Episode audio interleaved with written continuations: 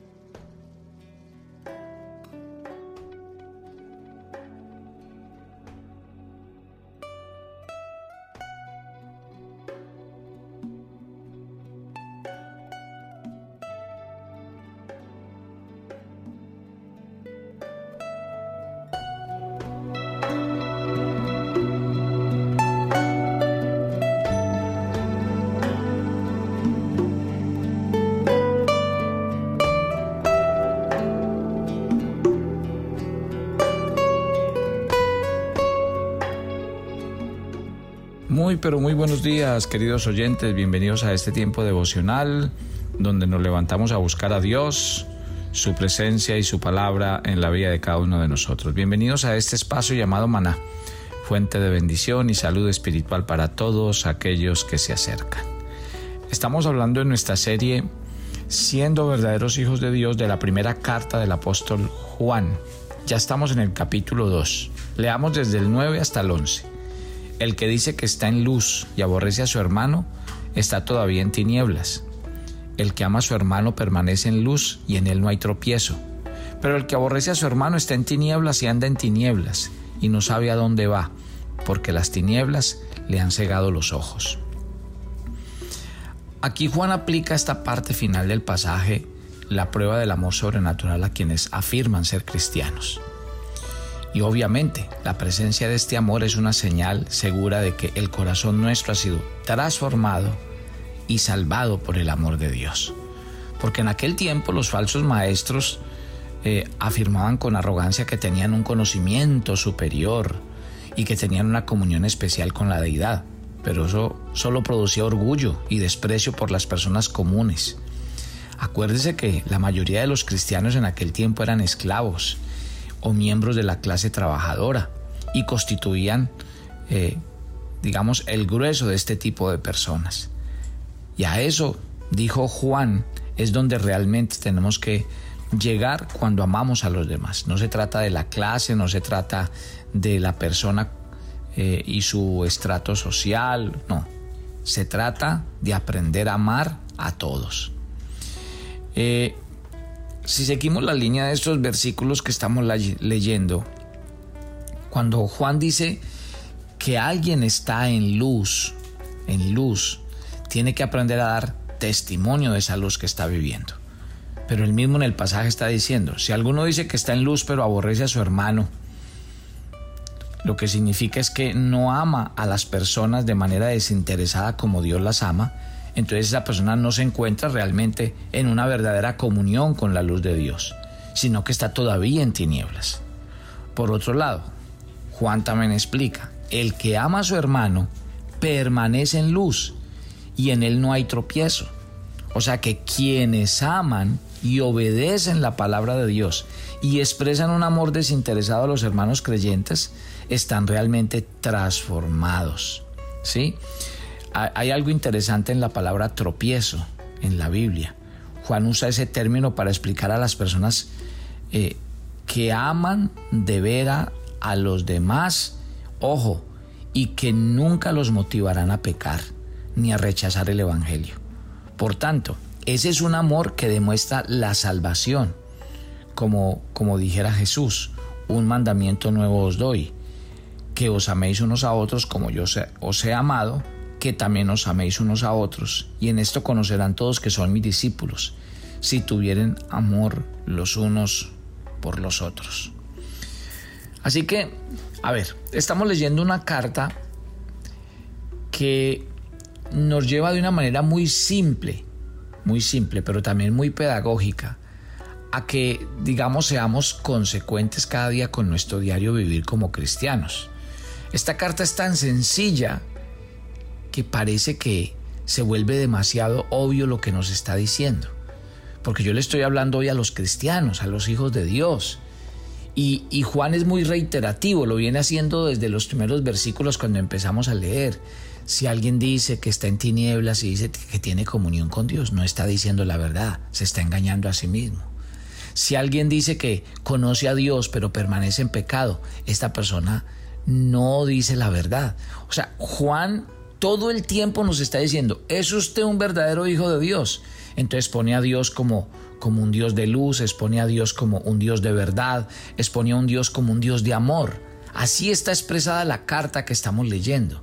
Entonces, en esta obviedad de la carta, es como si Juan todo el tiempo nos estuviera diciendo y recalcando, a ver, Mostremos en nuestro diario vivir que realmente hemos nacido de nuevo.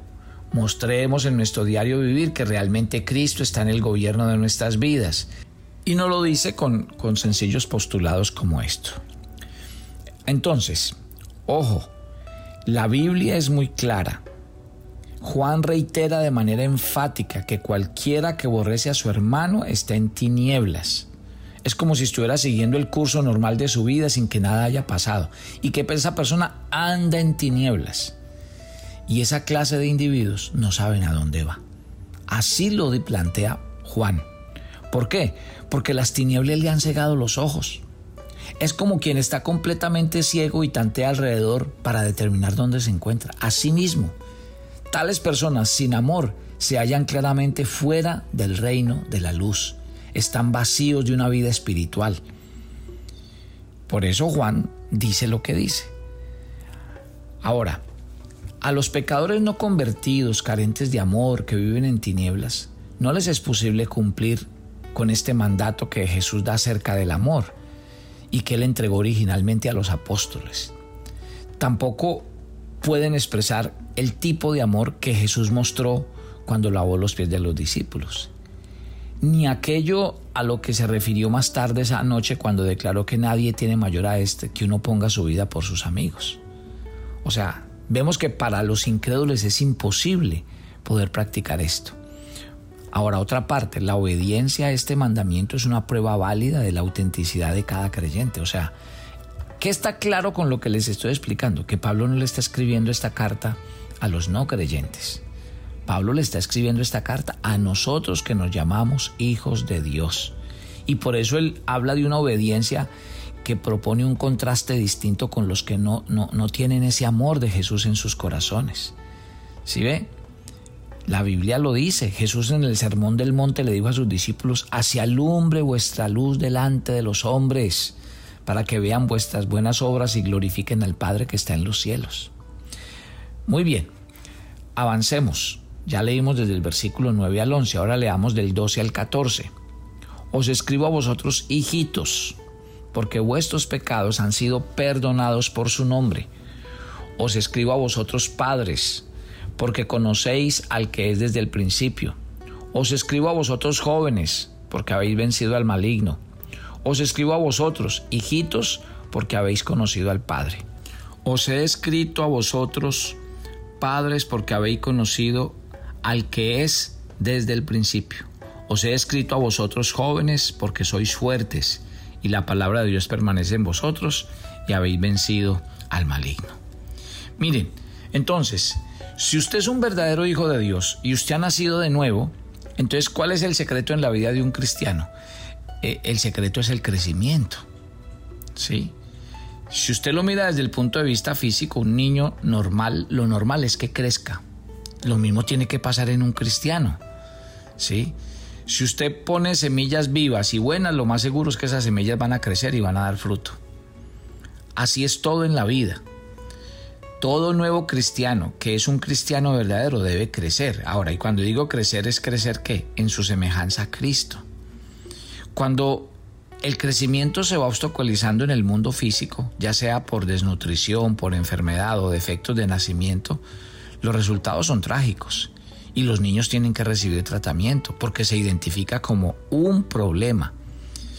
Si a una persona se le identifica como un problema, sea por razones externas o razones físicas, y se le tiene que tratar, yo vuelvo al, mismo, al mismo planteamiento con los cristianos.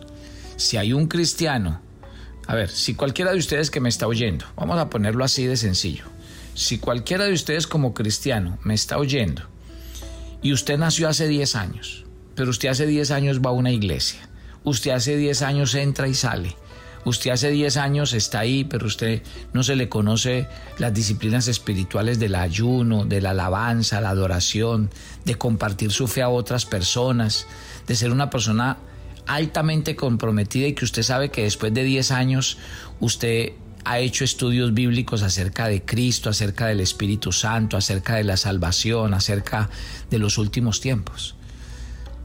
Si eso no ha pasado en su vida, entonces nosotros qué queremos a través de estos devocionales, de esta primera carta de, Juan, decirle, mire, eso no es normal, ni es lógico.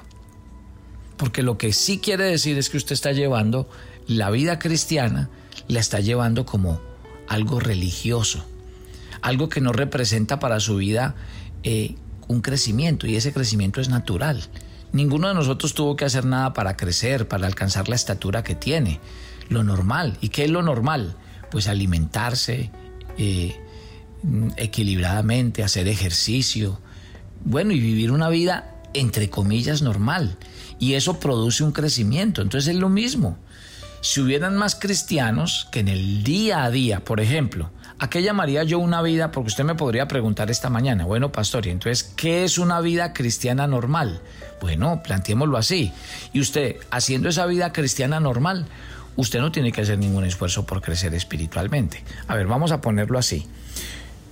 Yo diría que un cristiano normal, lo primero que tiene que practicar en su día a día es el gobierno de Cristo sobre su vida. Ya no vivo yo, sino Cristo en mí. Otro aspecto fundamental, la guía y el control del Espíritu Santo. Un cristiano que ha nacido de nuevo sabe que ya no es su carne, ni su viejo hombre, ni su vieja naturaleza la que lo dirige y lo controla, sino el Espíritu Santo. ¿Cómo se revela eso? Yo creo que un cristiano que lleva una vida normal, así como nosotros comemos, nos alimentamos, tomamos agüita y todo eso, entonces un cristiano normal no debería dejar pasar ni un solo día sin alimentarse del alimento espiritual diario que es la palabra de Dios. Y la palabra de Dios en todo el sentido de la palabra, oyéndola, eh, leyéndola, estudiándola, meditándola, memorizándola y sobre todo obedeciéndola. Si ve lo interesante, entonces, eso es vivir una vida cristiana normal. Y si usted vive una vida cristiana normal bajo esos parámetros, el gobierno de Cristo, la guía del Espíritu Santo, el alimento espiritual diario, practicando la alabanza, la adoración, usted cuando menos piensa, cada día esos mismos ejercicios espirituales y disciplinas lo van a llevar a, a desear más, a crecer más, a madurar más, a ser más consciente, a hacer cambios, a tomar decisiones radicales. Cuando menos piensa usted es un cristiano maduro. Si ve por qué es tan importante que estemos leyendo esta carta y por eso la serie la hemos llamado Siendo verdaderos hijos de Dios. Porque es que usted se tiene que resistir a que si usted salió de un mundo religioso, Dios lo llamó de una religión donde no pasaba nada, usted no puede llegar al cristianismo a volverse un religioso más porque eso es completamente posible. Entonces, póngame atención, la Biblia habla mucho de esto. Al igual que el crecimiento físico, el crecimiento espiritual depende en última instancia de qué? Obviamente del poder de Dios, pero requiere un elemento de responsabilidad humana. Y todos los llamados bíblicos a la obediencia evidencian eso. Es más, el Nuevo Testamento repite varias veces ese llamado a los cristianos. Por ejemplo, les repito pasajes que yo se los vivo repitiendo a ustedes. Ocúpense en su salvación con temor y temblor, dice Filipenses 2.12. Segunda de Pedro 3.18 dice, crezcan en la gracia y en el conocimiento del Señor. Efesios 5.1, sean pues imitadores de Dios como hijos amados. Pasajes que una, una y otra vez nos están invitando a nosotros a qué? A ir a alcanzar la madurez, avanzar en el camino de la fe. Por ejemplo, a mí me encanta cuando Pablo en Filipenses 3 nos dice, hermanos, no pretendo haberlo yo alcanzado, pero una cosa hago, olvido ciertamente lo que queda atrás, me extiendo a lo que está delante y prosigo a la meta. ¿Y cuál es la meta? no es tener tantos discípulos, tantas iglesias, haber logrado, no, es el premio del supremo llamamiento de Dios en Cristo Jesús. O sea, en otras palabras, Pablo entendió que la meta que él debía alcanzar era el supremo llamamiento de Dios. ¿Y qué es ese supremo llamamiento de Dios? Es llegar a ser como Jesús. Ese Jesús de Filipenses 2 que él nos había escrito en el pasaje anterior. ¿sí? O sea que Juan escribió en esta carta esa misma verdad cuando escribió, el que dice que permanece en él debe andar como él anduvo, lo leímos ayer, ¿sí? Entonces, ya que son los que aman al Señor los creyentes, entonces estos son los que deben estar continuamente buscando ese crecimiento, esa santidad. Porque aquel que nos llamó, nos llamó a ser santos porque Él es santo. ¿Sí? Entonces, si ve lo interesante, mi querida familia. Ahora lean la Biblia. Si usted lee la Biblia hablando de este crecimiento espiritual, usted encuentra que Pablo, en Primera de Corintios capítulo 3, Pablo llama niños inmaduros aquellos que siguen viviendo en la carne. Y cómo los, los identifica, dice, están llenos de celos, de peleas, de iras, de contiendas, o sea, son gobernados por su viejo hombre. Pero Pablo todo el tiempo habla de ellos como niños y bebés espirituales que no han podido crecer ni madurar. Y de hecho, si usted se va por allá al libro, a la carta de Hebreos, en el capítulo 5, en la carta de Hebreos capítulo 5, otra vez el escritor dice, no seamos niños, niños eh, todavía esperando que nos den leche, sabiendo que ya deben ser maestros y deben estar comiendo vianda. Y dice muy claro, porque la leche es para los inexpertos. Entonces, realmente, déjeme decirle, aquí el camino de ser un verdadero hijo de Dios no es solamente haber nacido de nuevo, es experimentar un crecimiento que es natural. Ojo con lo que le estoy diciendo, uno no tiene que esforzarse si usted hace la tarea en el día a día, cuando menos piense usted será un cristiano maduro. Usted habrá crecido en la fe. Esto no es de esfuerzos, pero vuelve y juega. Lo que pasa es que hay gente que se hace disque cristiana porque hizo una oración de fe, se hace por cristiana que porque alguien le dijo que repitiera una oración y está yendo a una iglesia, pero uno encuentra muy pocos cristianos teniendo autodisciplina, por ejemplo, leyendo la Biblia por sí mismos, estudiando la Biblia por sí mismos, orando, no, no lo hacemos.